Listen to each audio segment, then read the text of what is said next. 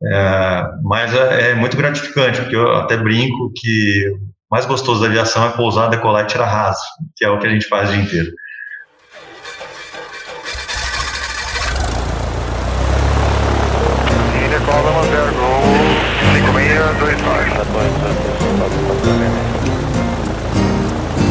Fala, jovem do Farol de Pouso! Seja muito bem-vindo a mais um episódio deste ilustríssimo podcast.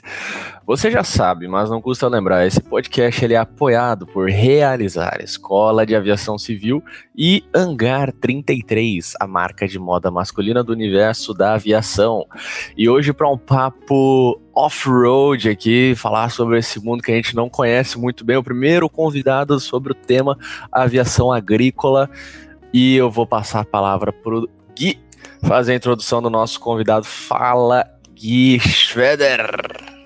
Fala, João, tudo bom? Félix, Douglas, é um prazer estar aqui mais uma vez.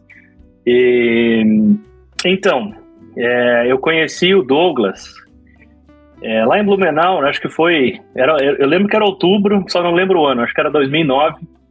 Estava perto do hangar, pousou aquele RV7, todo adesivado. Sabe aquele cara, boa pinta do avião?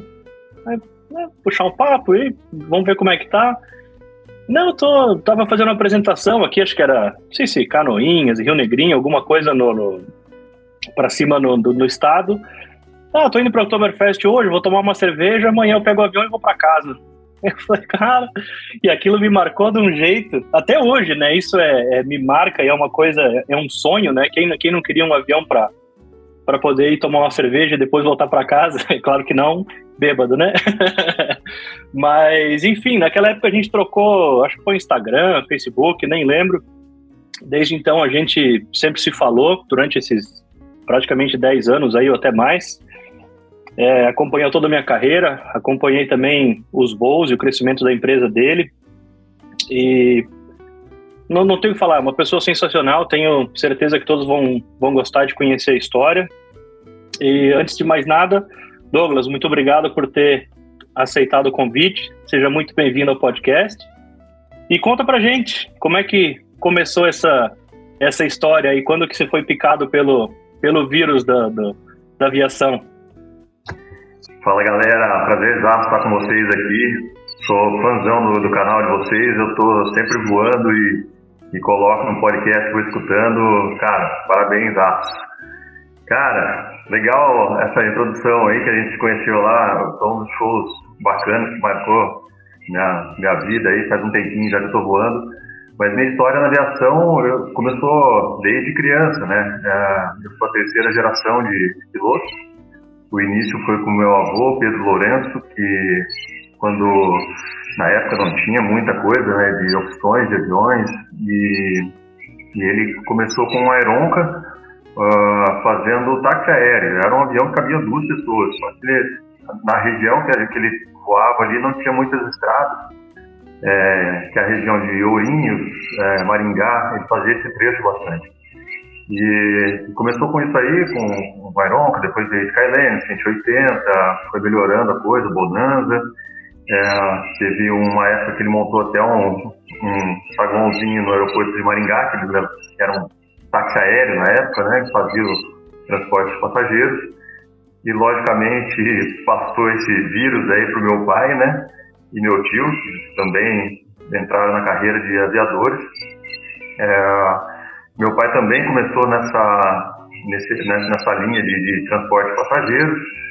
É, teve uma época que ele saiu daí, foi voar garimpo, que dava um pouco mais dinheiro na época e tal. Só que ele, essa passagem pelo garimpo dele não foi muito grande, porque era um voo bem arriscado na época, né? Não tinha GPS, não tinha nada, era na bússola, no, na, na carta e, e Deus lá olhando por ele. E ele ficou dois anos lá no garimpo.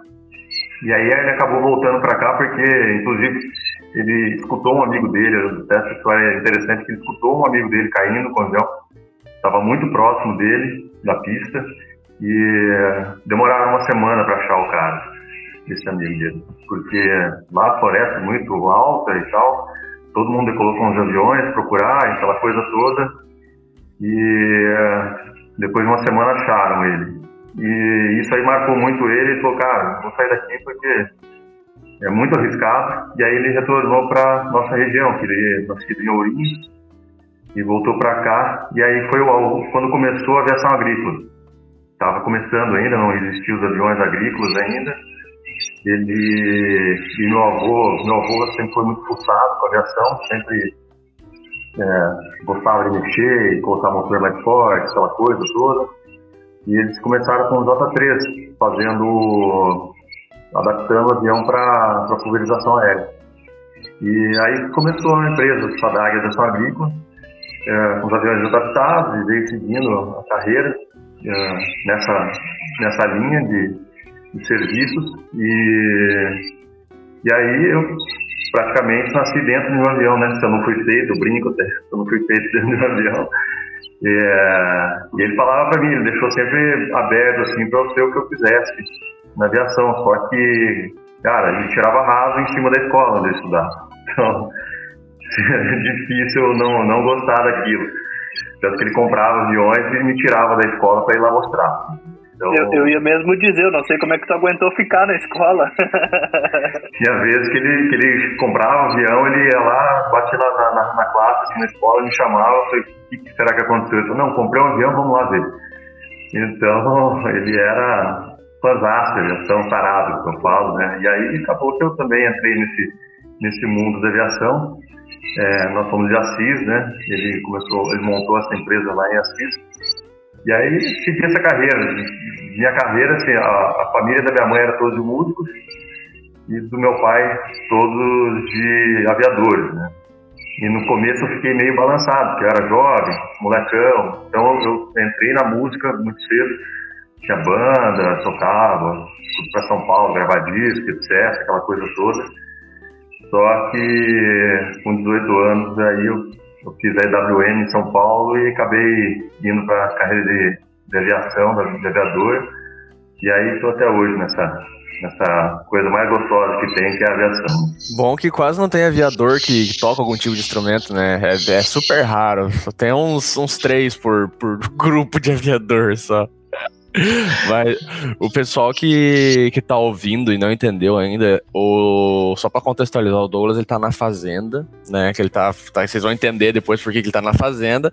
E atrás tem uns passaritos, né? As, as maritacas ali que estão fazendo, dando o, o seu show ali, tá? Então, só para deixar o povo entendido do que tá acontecendo. Tá, e aí, Douglas, depois dessas. Só de, de introduzir o pessoal, que as, que as maritacas podem fazer parte da nossa conversa, continua contando a história aí, como que foi. Entrou em 2018, fez a WM, e aí? O que, que, que aconteceu daí para frente? É, na verdade tem história para trás, né? Que eu comecei muito antes, né? Meu, meu pai, para você ter noção, ele colocava eu dentro do avião com com 8 anos de idade e pedia para eu, eu, segurar ali no, no, no 180, no, no Skyline. É, ele tinha uma chácara que a gente, que é uma coisa que marcou muito, ele tinha uma, fez uma pista de pouso e parava o avião do lado da cozinha. Então, para mim, a aviação era que nem o cara ter um carro lá, ele mexia, abria o motor e fazia, porque era muito normal para mim isso aí, entendeu? Então, uma das coisas que me marcou muito. É, aí ele me ensinou desde de moleque, eu não alcançava nem o pedal, ele, ele ficava e não, vá, vai coordenando e tal.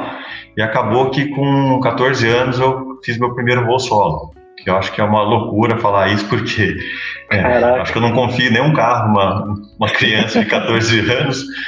Mas, e, só que daí foi aquela coisa, né? Ele me solou, ele falou assim: ó, legal, gostou, muito bom.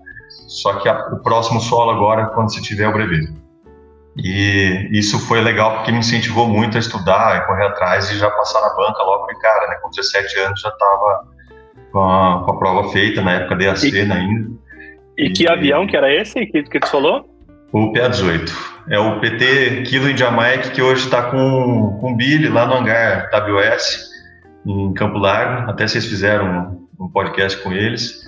Sim. E, inclusive, eu queria agradecer ele aqui ao vivo, porque eu passei pra, por lá, fui fazer um show no sul, e ele falou, não, para aqui para você ver o avião e tal, e foi muito legal que ele chegou lá e falou, a tua chave aí vai matar saudade. E aí eu fui voltar a voar o, o Killing Jamaica PA-18. Então foi que legal. legal. E aí foi que, uh, na época eu tinha banda ainda, uh, e acabou que a gente começou a tocar para fora e tal, e fomos chamados para tocar em São Paulo. E aí eu fui, nessa época eu já eu fazia, estava no colegial ainda, fiz EWN, e acabou que já passei de, de primeira. Eu tocava na época com meu irmão, que também era piloto, a gente fez o curso juntos, e só que nesse meio termo ele teve um acidente, acabou partindo, e aí eu foquei só na aviação. E aí de lá para cá, só fazendo horas de voo, fiz o, o comercial, fiz o Cavag, em Ponta Grossa com, com o Delagro, que era o, o coordenador do curso, que foi isso em 2001. E aí de 2001 para cá eu foquei bastante na, na, aviação agrícola, que era meu pai já tinha empresa e só que quando eu fiz em que eu fiz o, o piloto comercial, uh, meu pai na época ele me introduziu na acrobacia aérea, que foi um negócio que ele falou, cara, se você quer ser profissional, você vai trabalhar com isso mesmo, uh, a acrobacia vai te dar um upgrade, você vai entender um pouco mais como funciona o voo. E, e, ele meio que me obrigou a fazer um curso. Na época, quem me, quem me deu esse curso foi o Tic Bazaia, um, um Decathlon. E aí eu fui mordido, não só pelo vírus da aviação, mas pelo vírus da acrobacia. Isso aí mudou muito minha visão de voo. E tanto que daí em 2005 eu fui o meu primeiro campeonato de acrobacia. Inclusive eu, eu trouxe para CIS que eu fiquei fascinado com isso. E era novo cheio de gás e conhecia muita gente arrumei bastante patrocínio. E a gente trouxe o campeonato para CIS em 2005 daí foi meu primeiro campeonato. Foi bem legal. E aí em diante uh, voando bastante a, agrícola, os primeiros dinheirinhos que eu ia juntando, eu já comecei a, a, montar o kit, que é do meu avião que eu vou hoje, que é o RV, né, o RV-7, é, que durou aí três anos para eu construir ele, porque fui comprando em pedaços, né, para quem não conhece, é um kit que você compra nos Estados Unidos, e então você paga lá, dá a entrada deles, começam a fabricar e aí eu, faltava dinheiro, eu segurava um pouco o kit, daí eu tive que importar esse avião para cá, para montar aqui. E enfim, esse processo demorou três anos e aí que eu consegui terminar meu, meu avião de acrobacia, que eu, que eu faço hoje também, né? Além da, da agrícola, vou acrobacia. Para quem tá achando estranho que, o, que ele tá falando de montar o próprio avião, é que o RV, entre outros aviões, ele é experimental no Brasil. Né? Então existe essa liberdade de você construir o teu próprio avião, né, Douglas? Mais ou menos por aí que funciona a coisa. É, exatamente. Mas aí é, o, o, construir quem fez para mim, quem construiu foi a Flyer, né? Que eu acho eu não tinha experiência. Eu tinha alguns mecânicos que sempre mexeram para mim nos aviões agrícolas, só que eles não tinham tanta experiência para montar um kit desse. É, e como é um avião de acrobacia, eu fiquei com receio e, e daí eu ajustei com a Flyer para eles montarem o, o avião para mim. Eles e... têm sede aqui no Brasil? A Flyer tem. Agora, inclusive esse ano agora eles são uma das, da, eles vão ajudar a fabricar os kits aqui no Brasil. Então tá, tá bem legal, tá bem avançado aí a Flyer nesse mercado de experimentais. É, eu, eu, eu, ia até falar, eu não sei se, se a Flyer é uma empresa brasileira ou não, mas quando eu tive em Oshkosh, é, tem muito RV10, RV7, que eles inclusive trazem para o Brasil para fazer o interior aqui. Porque o, o, americano também, mas ele literalmente monta na garagem de casa o avião. Só que por dentro o acabamento fica cru. E a Flyer, ela deixa. Não, não tô fazendo propaganda, ou tô, né? Não sei. mas ela deixa o avião impecável, parece um Cirrus por dentro. O avião fica impecável. Então, depois que esse avião estava terminado nos Estados Unidos, eles mandavam para o Brasil, a Flyer finalizava o interior e mandava de volta para eles, né? Eu não, ah, não sei se. O Gui falou agora e realmente eu perguntei se tinha sede no Brasil. Ela é brasileira, cara. Agora que eu fui ver aqui. Então eu tô sabendo legal da, da coisa, mas é. é. Então, mas eu achava que não era justamente por ele ser experimental e tal, mas não, ela é tá, é. primeiro fabricante de aeronaves leves no é, Brasil. É, porque como, como é experimental, como é experimental e você pode realmente montar em casa, você não precisa fazer o interior. Né? E eu, eu acho que o legal de montar é você realmente montar o avião, a asa, o motor, o parafuso. E aí o pessoal trazia o avião para o Brasil, não sei se em container ou como, para deixar o interior impecável, né? Isso, a, a Flyer eu sei que ela faz esse, esse serviço. É, e, e daí você tem dois tipos para você comprar o, o, avião na fábrica, que é o, é o Standard, que tem todo picotado, e o Quick Build, que é o, é o mais fácil de montar. Ele já vem praticamente as chapas já cortadas, é você arrebitar e encaixar o, o Lego ali. Então é bem legal. Só que o Brasil ainda não tem essa cultura, né, da, da, do cara ir lá e montar, o proprietário montar o avião. Né? O americano já tem, né? Tanto que tem uh, todo ano eles a, a, a Vans Aircraft eles fazem um avião durante a, Oshkosh. Uh, então, no, no, primeiro dia, eles pegam todo mundo lá para ajudar e eles começam a montar o avião e no último dia o avião voa. É muito interessante isso Legal. Ô Douglas, vamos, vamos, vamos voltar um pouquinho na, na história para a gente não, não, não se perder. Conta, conta pra gente um pouquinho como é que, como é, que é a instrução do CAVAG, o que, que é o CAVAG, para muita gente que não, que não sabe, que não conhece, é, o que, que precisa, como é que são os voos de treinamento, que avião que é utilizado, conta, conta um pouquinho mais pra gente.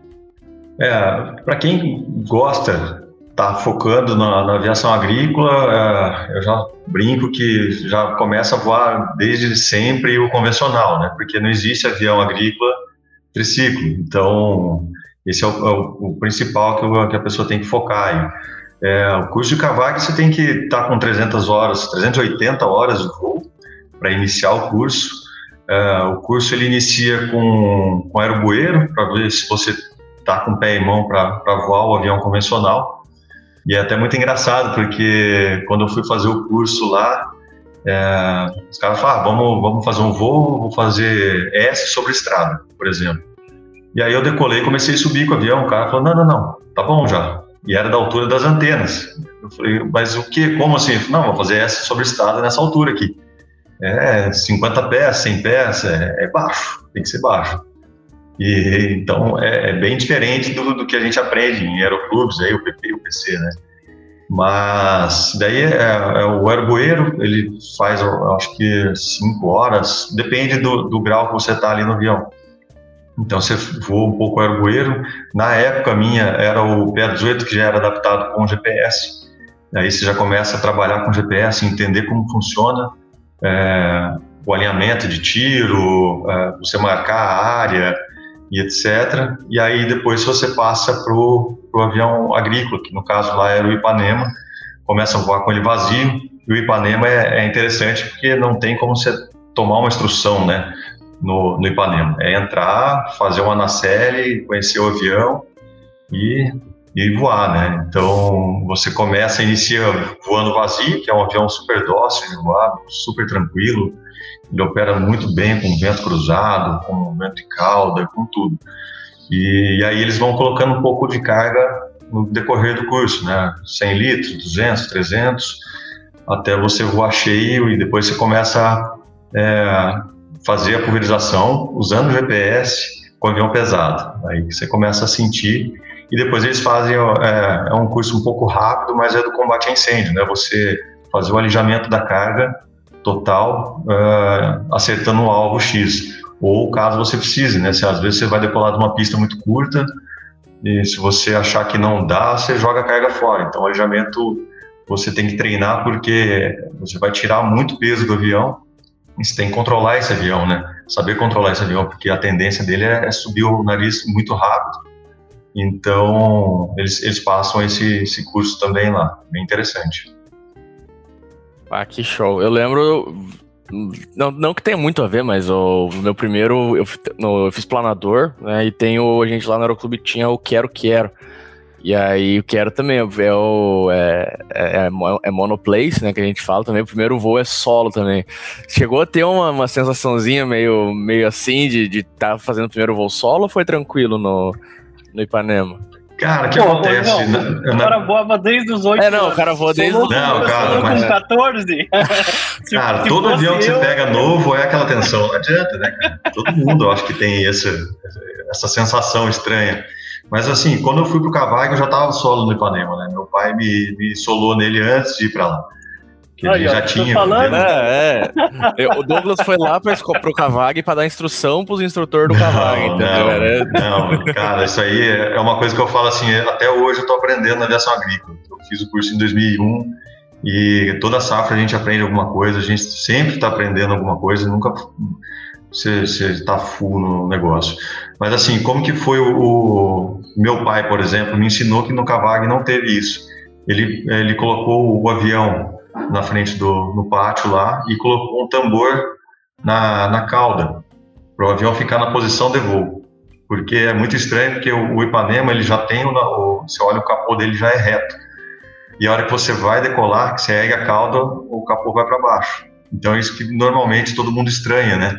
Que tem aquela impressão de vai bater a hélice no chão. Então, ele me fez ter, acho que umas várias horas de voo no chão. Então, ele colocava o avião num tambor e pedia para eu fazer na série, né? Saber onde está flap, potência, todos os instrumentos, uh, tampava meu olho. Meu pai sempre foi muito criterioso com isso. Ele tampava meu olho, falava: cadê o flap agora? Cadê a de potência, mistura, passo de hélice?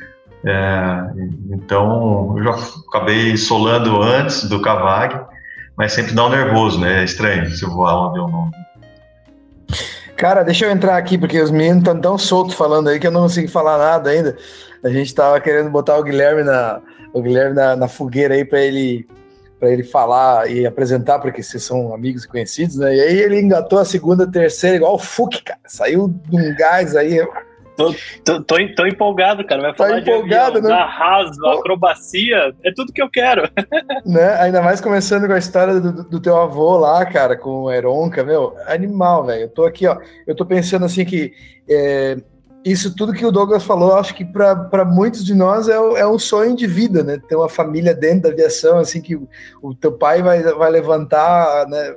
Botar a cauda no tambor para te fazer a hora de nascer e tal. Cara, isso aí é sensacional. E aí eu queria te, eu, eu ia fazer essa pergunta mesmo da, da, do começo da formação agrícola, porque eu acredito que muita gente que está no aeroclube, especialmente no interior aqui de São Paulo, que a gente está aqui, né, eu estava falando com o Douglas antes, que está ouvindo agora, né, nunca escuto nossos briefings, uma hora a gente tem que começar a soltar os briefings online aí também, mas a gente está aqui é, no interiorzão, né, e aqui a gente sabe que tem muita gente que né, que faz os aeroclubes aqui na região para ir trabalhar nas lavouras. E eu acho que é muito relevante a gente falar exatamente isso, porque, porque é, é, a primeira oportunidade, que a gente falou no começo, de ter um, um, cara assim com uma história tão legal, e acho que é super legal a gente falar sobre isso. Douglas, pô, é, obrigado por participar aqui com a gente, cara, tá uma honra. Falando nisso, aproveitando que a gente já fez a, a pausa do cafezinho aqui, só queria fazer um jabá bem rápido aqui em nome da, da do Farol de Pouso. Você que gosta e apoia e curte o nosso podcast semanal e às vezes um episódio extra e um vídeo extra, né? Garante um, um cafezinho lá para o nosso secretário, para o nosso editor. Entra lá no site do Apoia-se, barra Farol de Pouso, para ajudar o, o, João e o Caio a, a, fazer, a pagar o seu cafezinho, e especialmente o Caio também a, a, fazer as horas de voo dele, que ele tá, tá juntando uma grana lá, trabalhando pra caramba para poder juntar hora por hora, você sabe, cada gota de combustível vale ouro, né? O link tá na descrição desse episódio, vale lembrar, tá? Pra quem, quem, quis, quem quiser ajudar nós aí. Ô Douglas, então vamos falar um pouco mais sobre, sobre isso, cara, sobre como é que foi essa tua formação e depois como é que foi transicionar para a vida mesmo do, do voo, da agrícola. E eu acho que uma coisa que tu falou que é muito interessante ressaltar, estava conversando com a Flávia ontem, que a, ainda mais a tua história. Vocês pegaram na adaptação no J3 até as aeronaves turbo-hélice, passando por motor radial, passando por motor, né, os motores né, quatro cilindros opostos ou seis cilindros opostos e tal. E conta pra gente um pouco sobre isso, como é que foi quando tu começou a voar e como é que tá a evolução da aviação agrícola, né? As máquinas do campo evoluíram muito né, do que era nos anos é, passados para hoje em dia ter um monte de máquina nova. O avião é a mesma coisa, né? Ah, sim, com certeza, porque eu, na verdade, eu comecei badecando para o meu pai. Badecando é o que? O badeco é, é, a gente chama nome carinhoso para o ajudante de, de, pista, né? Que eu abastecia o avião para ele, preparava a cauda de, de, dos insumos ali e mandava para o avião e aquela coisa toda. Uh, e antigamente não tinha GPS, né? Lógico, e, e era feito a com bandeirinhas. Para quem não sabe, era o pessoal que ficava é, que o avião ele, ele faz o, o, alinhamento ali em cima da, da, da, da lavoura. E para você saber se não vai passar em cima do mesmo lugar que você passou, então eles faziam, colocavam, pegavam um pedaço de bambu de 5 metros, amarravam um saco na ponta e ficava dois, três, quatro pessoas alinhadas na lavoura até o avião entrar no tiro, né? E aí eles contavam uh, esse, essa, essa metragem com o cabo mesmo. Então era 5 metros, eles iam virando 5, 10, 15, 20. Ah, e erguia a bandeira de novo.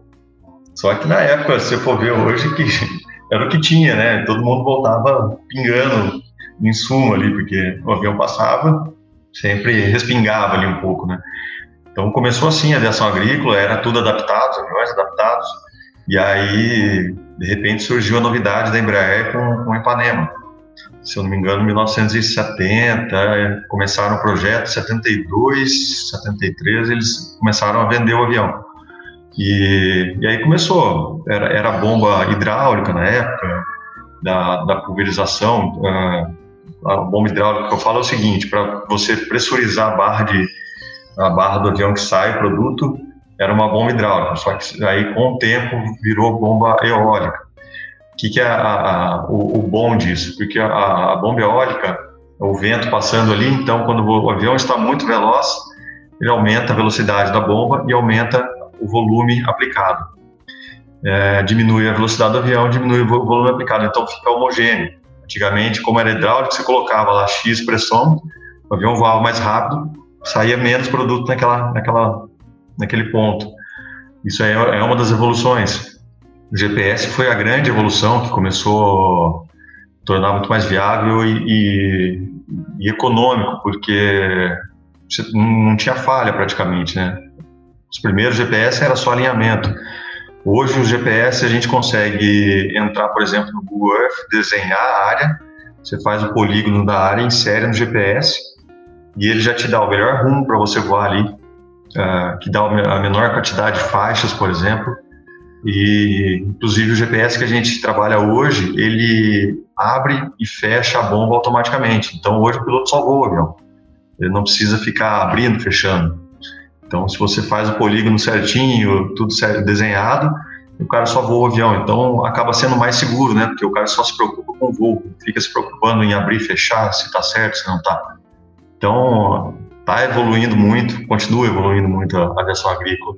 E é legal que eu participei desde a época do Bandeirinha até agora. Então, está sendo muito legal. E, as, e fora isso, os aviões, né? É, turbo hélice na época era um negócio de outro mundo, né? A gente começou com o Ipanema, é, mais para frente a gente entrou no Radial, que foi um abriu portas para mim, é um avião grande, é diferente. Você pega uma envergadura de um Ipanema de 11 metros, você passa para 15,5. Então, tivemos que adaptar as pistas, porque normalmente o agricultor ele quer aproveitar todo centímetro de terra para plantar, né? É uma das coisas que a gente discute muito aqui sobre a parte de segurança operacional, se não se não tiver seguro, a gente não decola da pista, que é um dos, dos itens que acontece muito acidente, né?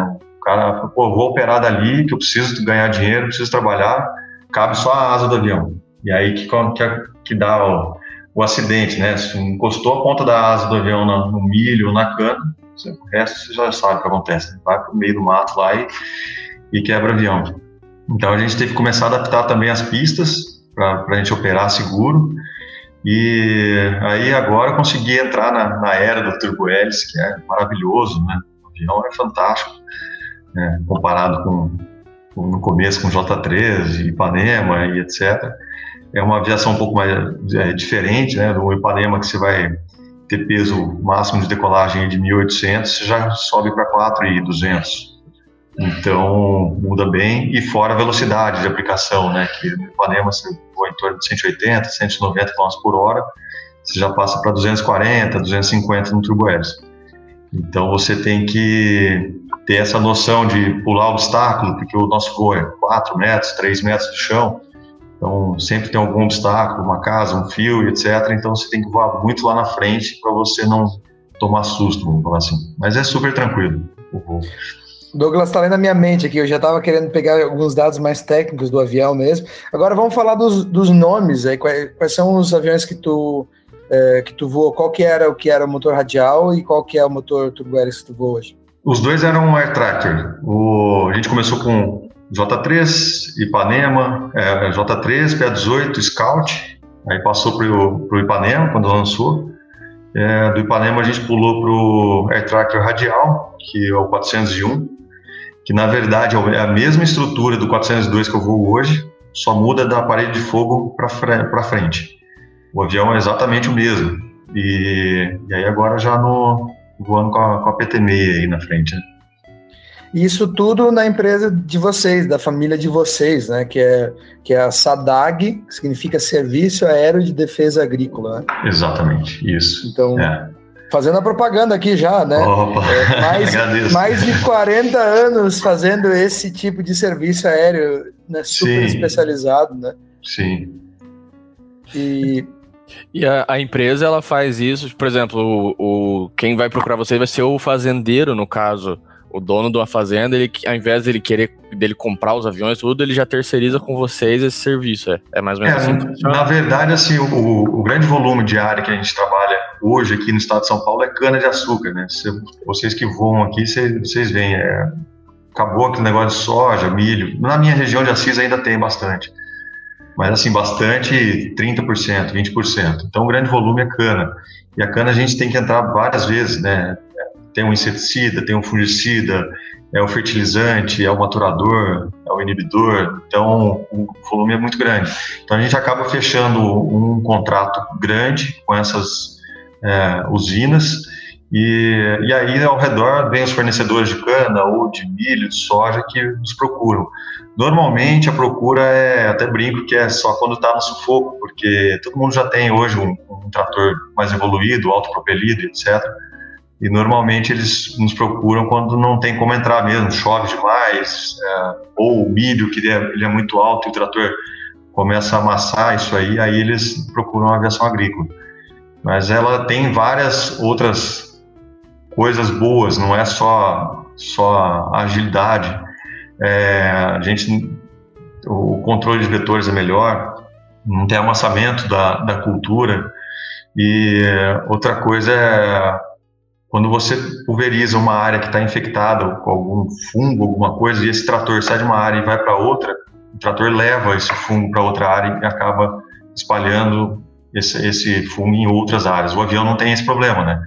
Porque ele não tem, nunca está em contato com a lavoura. Então, ele é um, um baita negócio, vamos falar assim, a aviação agrícola. Fora que você consegue aplicar na hora certa, né? Porque nem sai, sai áreas aqui para gente, nem para segunda-feira, tem 1.500 hectares. Um trator faria isso em uma semana e a gente faz na parte da manhã, entendeu? Então, o controle é mais efetivo na hora certa. Você, agricultor, procure agora mesmo a SADAG, Aviação Agrícola, a melhor solução para a defesa da sua cultura.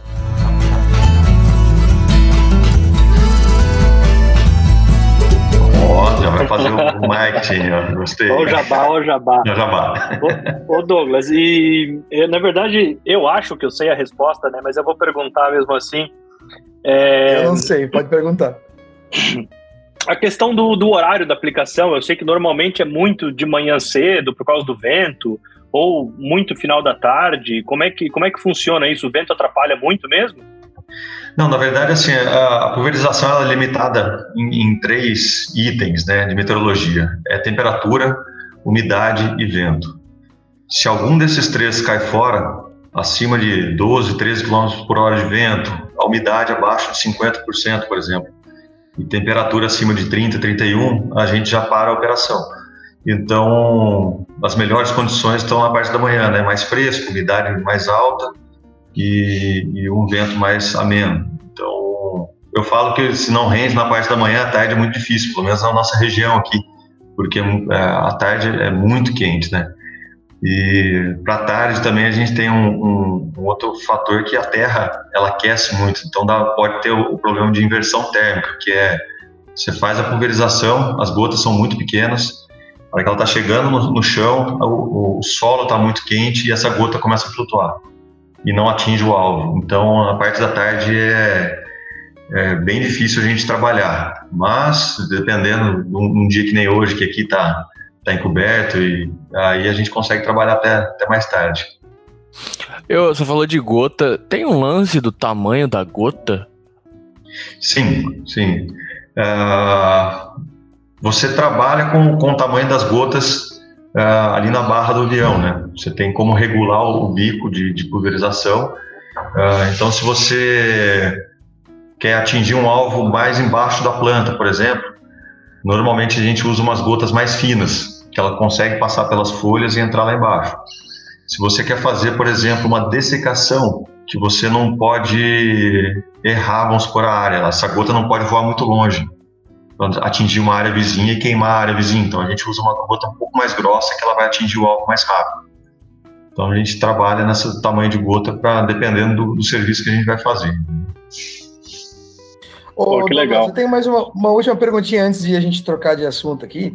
É, eu queria perguntar como é que é essa questão da, da proteção do piloto e da, dos, dos funcionários de terra, assim, é, todos, todos usam o EPI, que é um, um equipamento de proteção individual. Uh, os funcionários de solo parece até que vão para a lua, né? Com aquelas roupas todas fechadas, é óculos, luva e etc.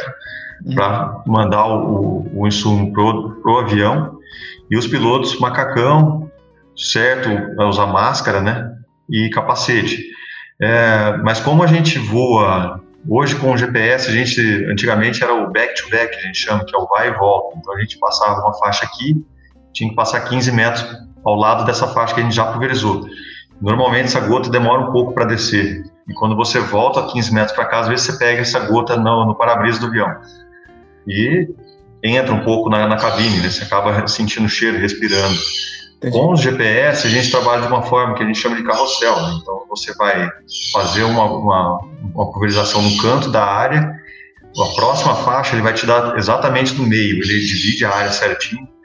Então, você passa no canto e faz o centro. Ah. você voltar para o canto de novo, essa gota já caiu. Então, você não vai pegar ela mais no, no para-brisa do avião. Uhum. Então, você só vai, vai curvando, curvando até chegar no, no final da área. Então, na hora que você fizer a o último tiro lá do outro lado da área, você voltou para o centro da área aqui onde você começou. Então é difícil você pegar um insumo no, no avião. Acaba, às vezes acaba pegando. Entendi, mas, é, mas acaba sendo uma, uma maneira de proteger também. Legal. Sim, sim. Fora o rendimento, que é muito maior, né? Porque você só faz curva, né? Você faz um 180. Antigamente, no back-to-back -back, a gente fala, você tinha que abrir 45 para a direita, Fazer um pouquinho, faz o balão, né? Retorna para o mesmo lugar que você estava. Então isso acaba demorando muito. Né? Caramba, que legal. Antes eu falei que eu achava que eu sabia da resposta, né? Mas eu não sabia, não. Eu sabia do vento, agora a temperatura e umidade para mim foi novo. Ô Douglas, antes de a gente ir para acrobacia, é, falando ainda do mesmo avião, Conta pra gente é, essa parte de, de, combate a incêndio, que é, é, o mesmo avião, né? Como, como é que é essa, essa adaptação, ou como é que funciona? É, o, o avião ele já é projetado para jogar a carga fora, vamos falar assim, em caso de uma emergência, né? Que é o alijamento que a gente chama. É, mas para a gente trabalhar no, no, combate a incêndio, a gente coloca alguns, é, faz uma adaptação também, que é uma, uma comporta embaixo um pouco maior, é, para ele sair mais rápido essa, essa água ou produto que a gente, a espuma que a gente aplica. E em cima do hopper, onde vai a carga de água, é, a gente coloca algumas janelas com, com mola. Então, a hora que você joga a carga embaixo, a mola abre isso aí para entrar o ar dentro do hopper, para não fazer o que eu falo, que eu brinco, que é o efeito garrafa de refrigerante que sai do, do, do, daquela então ele sai de uma vez só, porque o ar está entrando por cima, então ele, ele descarrega muito mais rápido. É essa adaptação que tem que ser, ser feita no avião. E, e, é um negócio que a gente começou há pouco tempo, na verdade, esse ano passado, é, combate a incêndio, na verdade veio um... A gente não tinha muito foco nisso, aí quando entrou o turbo hélice, que é uma carga maior, é, normalmente o, o, governo, ele só contrata, que a gente tem um contrato com o governo do estado, é, eles só contratam um avião grande, né? Os Ipanemas que carregam 700, 800 litros, eles não, não, não fazem contrato. E aí acabou que tinha um bombeiro amigo nosso que ficou botando pilha na gente, não, vocês têm que entrar, vamos fazer, vamos ajudar. E a gente entrou na licitação e, e fechamos um contrato. E, e, a gente fica à disposição da Defesa Civil. Então, qualquer tipo de incêndio florestal, só florestal, é, eles ligam para a gente e a gente tem que atender o mais rápido possível. Só que normalmente esse, esse combate a incêndio ele acontece na entre safra nossa, né? Porque é época que tem menos chuva, né? Então é no meio do ano. No meio do ano está mais seco, etc. A gente fica de stand-by. Até brinca, não posso nem fazer um churrasquinho tranquilo porque a gente fica à disposição deles até 4 horas da tarde. É, caso não chame às 4 da tarde, aí é só para outro dia que a gente vai ter a operação. Então tem que ficar segurando a cervejinha. Serviço, um serviço Cara, legal, legal. para para a sociedade. E também, se fizer um churrasquinho descontrolado, você já tem a ferramenta para apagar o próprio fogo, né? tem. né? Mas é melhor fazer o tranquilinho para poder salvar né, a lavoura Com certeza. Os incêndios, os incêndios florestais da galera aí. Ô, Douglas, Porque é, é, é um negócio da temperatura, cara, quando tu tá voando. Eu tava tentando bolar isso na minha cabeça, como é que é essa questão de tu, tu soltar a carga toda, são, sei lá, 3 mil, 3 mil litros de água de uma vez só. E, o meu é 1.500. Ah, 1.500. Ah, é, é, o avião era um pouco mais pesado. Mas é a questão de, de, de temperatura, assim, ou é, TT ou ITT, essas coisas, não, o avião não sente muito, ele não perde, não perde performance? Na turbina não tem tanta diferença. A gente fica um pouco mais preocupado com fuligem entrando ali na, na, na entrada de ar, né? Então é bater filtro todo dia de, de operação, etc. É, outra coisa que, que, como piloto de acrobacia, a gente entende um pouco de carga G, é, a gente tenta é, amenizar essa, essa, essa força de carga, porque quando você joga ali 1.500 quilos no avião, a estrutura ela sente um pouco, né? Então você tem que controlar o avião para não, não sentir tanto essa, essa carga. Como que é feita a operação de, de, de, de incêndio? Você faz praticamente um, uma operação de pouso.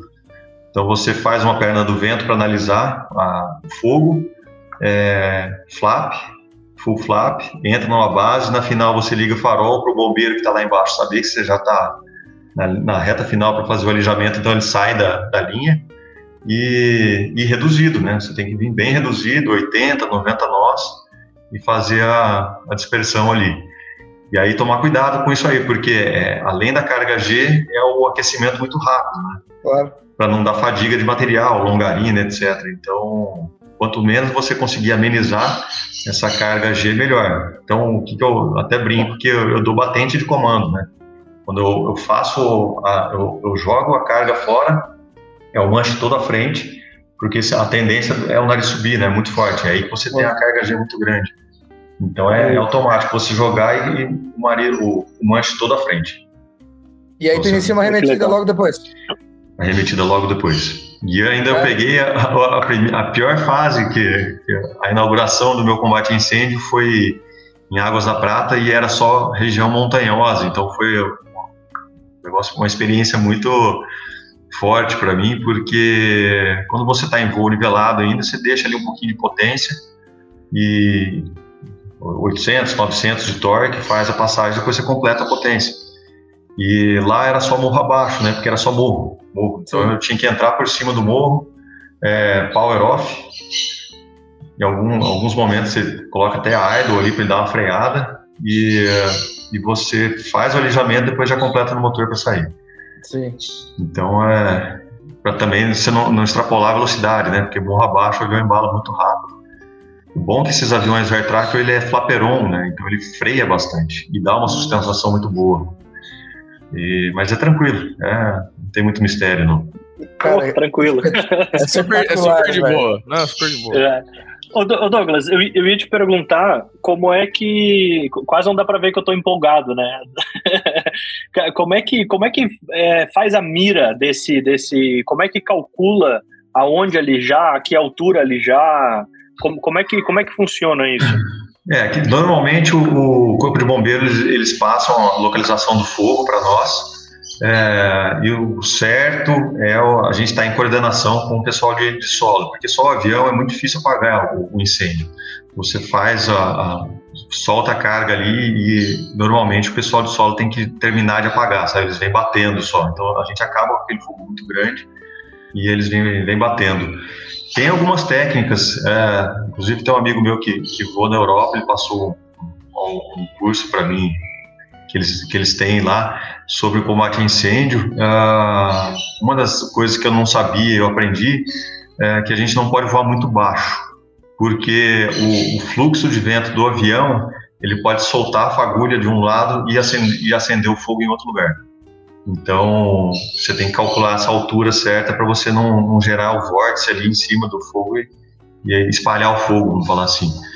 E, e fora que a gente tem que ficar muito atento com, com obstáculos, né? Fio, árvore, uma antena, alguma coisa.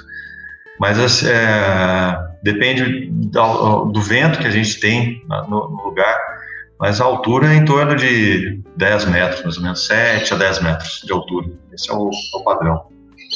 Ah, tá bom, é, é 100% do, é. Da, da, aplicação agrícola, tá bom é. tá alto já. É, e tomar cuidado, assim, outra coisa que a gente tem que tomar muito cuidado é a direção do vento, né, para você não cruzar a fumaça. Normalmente o fogo tá tocando ali para vamos supor, para a esquerda, você vem para fazer uma passagem já sair para a direita para você não entrar em IFR também, né? se guardar ali, fora que a turbina vai estar tá ingerindo muito fuligem, etc. Então a gente tem que pensar na saída do após o alijamento. Né? É, é, muito, é muito detalhezinho, né? É um... Você chegou a ir para o Pantanal, Douglas? Não, não, meu contrato é só Estado de São Paulo, então eu fico só por aqui ah, mesmo. Ah, tá. Tá. Aqui, é eu fiquei pensando que Pantanal tava bem, bem forte também, né? No, em 2020, 2021 também, né? É, o ano passado teve também um pouco. Lá é contrato com o ICMBio, e, mas como eu tenho um contrato com usinas aqui no estado de São Paulo, eu também não posso, meu contrato é anual com eles. E usina acaba voando o ano todo, sabe? Então, para não tirar o avião daqui e ficar longe e não desrespeitar nenhum dos contratos, eu preferi ficar por aqui mesmo no estado de São Paulo. Ah, massa. Então tá, Douglas, é, já entender um pouco da tua, da tua trajetória até o, o Cavag aqui, como funciona a dinâmica da operação, mas você comentou que o teu pai tinha te, te sugerido, né, para fazer o acro. E aí, como que foi esse fazer o acro e pós-acro? Como que, que mudou a tua cabeça aí na, na, na aviação? Cara, muito legal. Eu acho que meu pai me ensinou isso, eu, eu tento passar para o maior número de, pilotos que estão começando. A, acrobacia acho que deveria ser feita por todos. Não acrobacia, não precisa ser full, ah, aprender a fazer as manobras, looping, tudo, etc. Mas eu acho que pelo menos uma saída de parafuso é muito importante para todos. Antigamente era obrigatório isso aí, né? E hoje nós já não tem mais. Porque o parafuso, eu acho que qualquer um está sujeito a acontecer. Uh, com qualquer tipo de avião inclusive. O cara pode perder algum instrumento num avião grande, num Boeing, etc., e, e, acabar entrando num stall e, e, não saber o que acontece depois, que ele entra no parafuso. Isso aí foi muito legal para mim. Foi o início da minha acrobacia, foi aprendendo uma, uma, série de manobras adversas. Né? O parafuso foi, foi o que me deu um norte. Falou, pô, eu sei agora o que, que acontece com o avião. E tanto que na época eu dei um pouquinho de instrução para acro nos decathlons e era uma coisa que eu brifava antes com, com os alunos e sempre os caras faziam errado, porque a que a pessoa entra no parafuso, a tendência da, da do hora que entra e se assusta, a tendência é a pessoa puxar o manche e querer sair dessa, dessa atitude. E é totalmente ao contrário, né? Você tem que deixar o avião voar, porque o parafuso é uma manobra que a asa está estolada. E então é, é uma das coisas que, por isso que eu acho que todo mundo deveria aprender um pouquinho de acrobacia para te dar um norte. Mas daí, o, na época foi o, o Bazaia que me deu os cursos, e aí ele falou, não, já vamos aprender um pouco mais. Aí looping, tudo, voar invertido, fazer coordenação invertida, curva é, no dorso. E aí, cara, acho que qualquer um aqui, não sei se vocês já voaram acrobacia, mas depois você voa, você quer fazer pro resto da sua vida, porque é muito legal você ter o avião na mão e poder fazer o que quiser com ele, por exemplo. Então, aí depois desse curso eu já me apaixonei, falei, cara, é isso que eu quero, vou, vou tocar em frente. E comecei a voar um, um pouco de, de campeonato.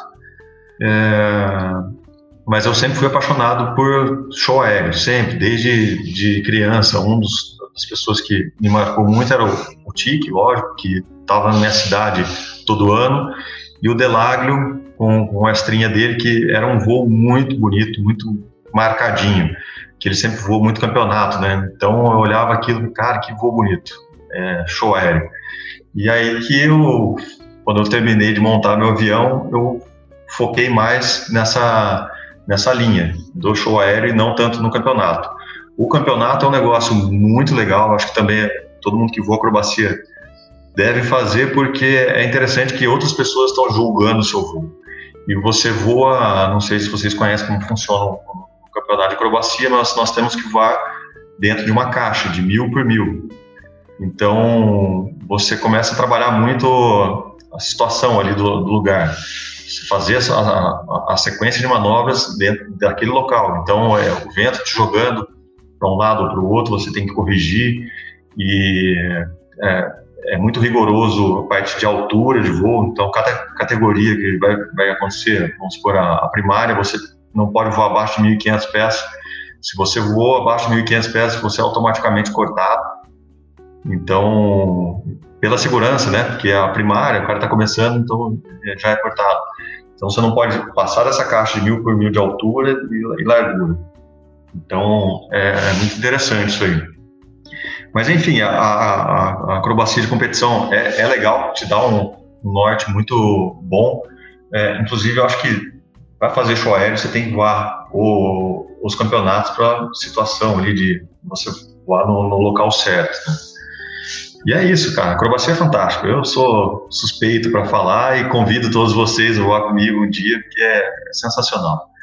Uai, mas não seja por isso. Vamos, vamos organizar essa festinha aí, bicho. aproveitar, que, o, aproveitar que o Félix tá no Brasil já vamos fazer um, um bem bolado aí, ó.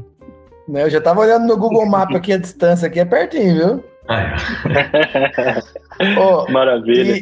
Só, eu queria te perguntar assim, a, qual que é a história por trás dessa adesivagem do teu RV?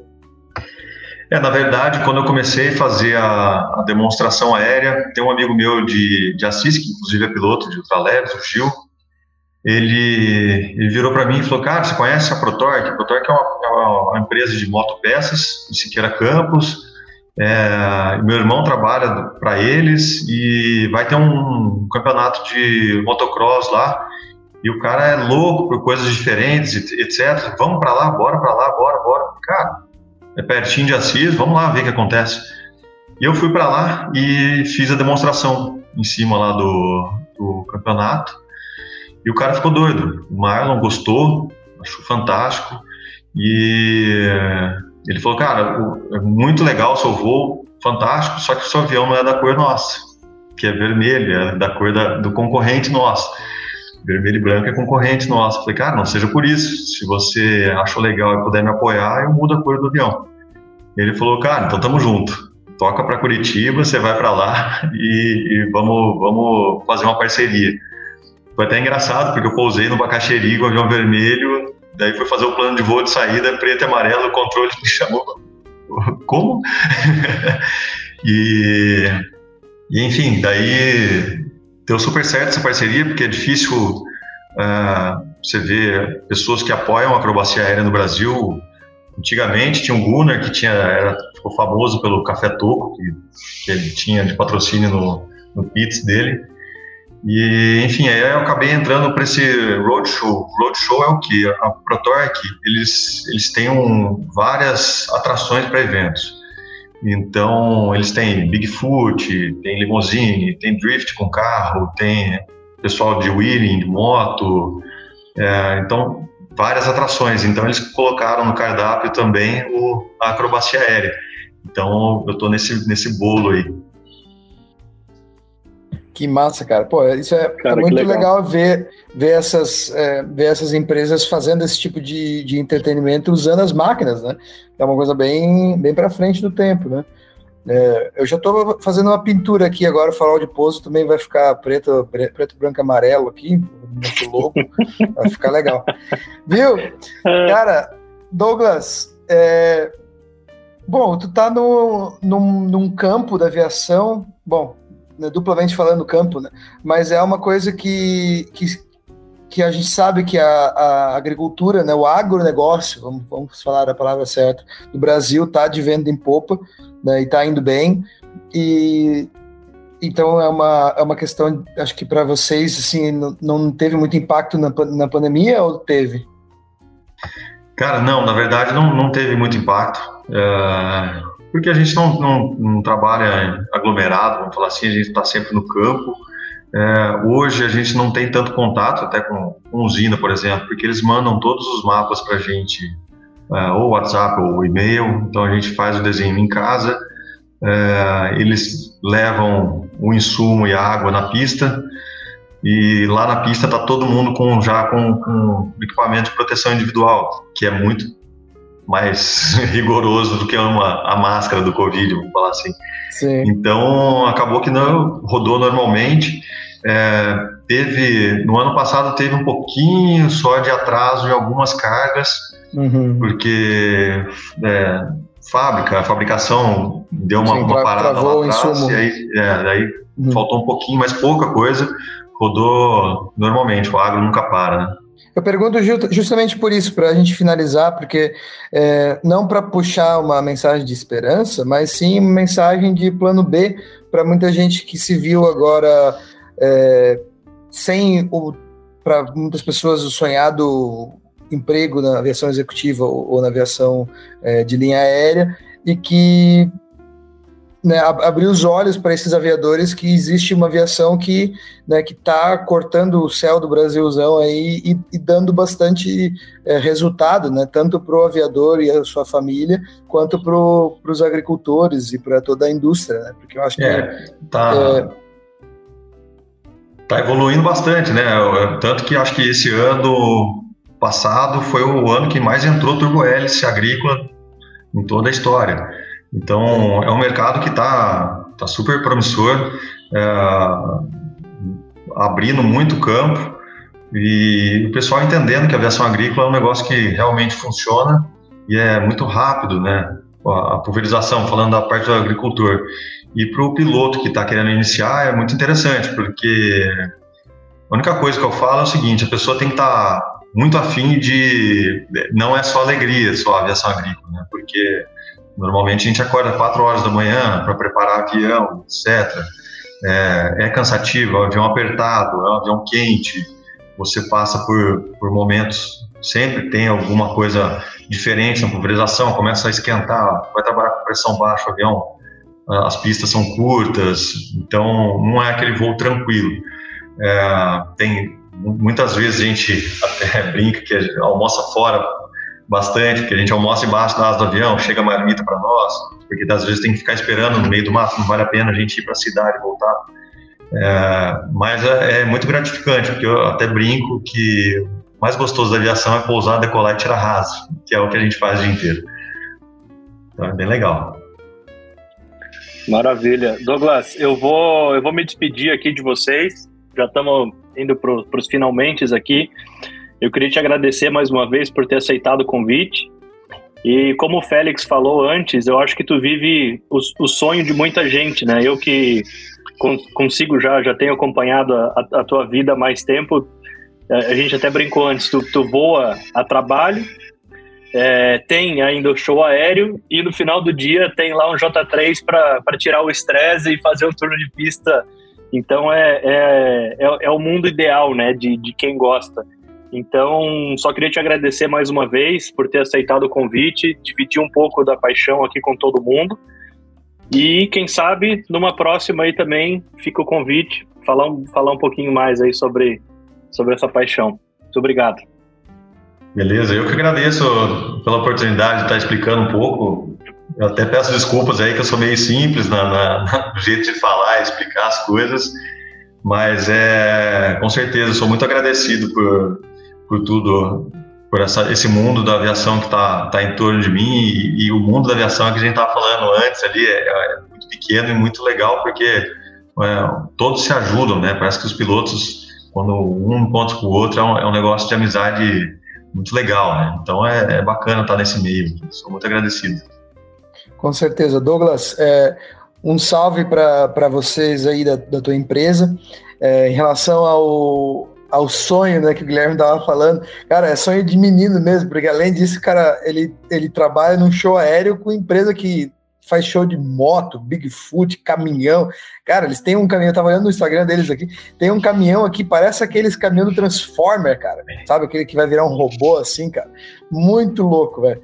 Então, ó, em nome da, da nossa equipe também do Farol de Pouso, a gente quer te agradecer por né, ter esse tempo e te né, parabenizar pela tua simplicidade e tu vê que a aviação tá realmente no sangue da, da tua família e da, da empresa, da firma de vocês aí, 40 anos fazendo esse, esse trabalho muito legal. Então, quem tiver curiosidade de olhar o Instagram da, da Protor, que é P-R-O-T-O-R-K, underline, oficial, e também, lógico, já dá uma olhada lá no, no Insta da Sadag Aviação, que é S-A-D-A-G, Aviacal, claro que não tem cedilha nem tio. E é isso aí, cara, muitíssimo obrigado. Né, você que está ouvindo e chegou até aqui também, obrigado a você que nos acompanha. Deixa aí o seu like e o seu compartilhamento, né? Garante um cafezinho lá pro JV e pro Caio. E mais uma vez obrigado a Angar 33 e também a Escola Realizar. E é isso aí. João, manda um salve pra galera aí. Tchau, obrigado, Douglas. Prazerzão e até a próxima. Fui. Tchau.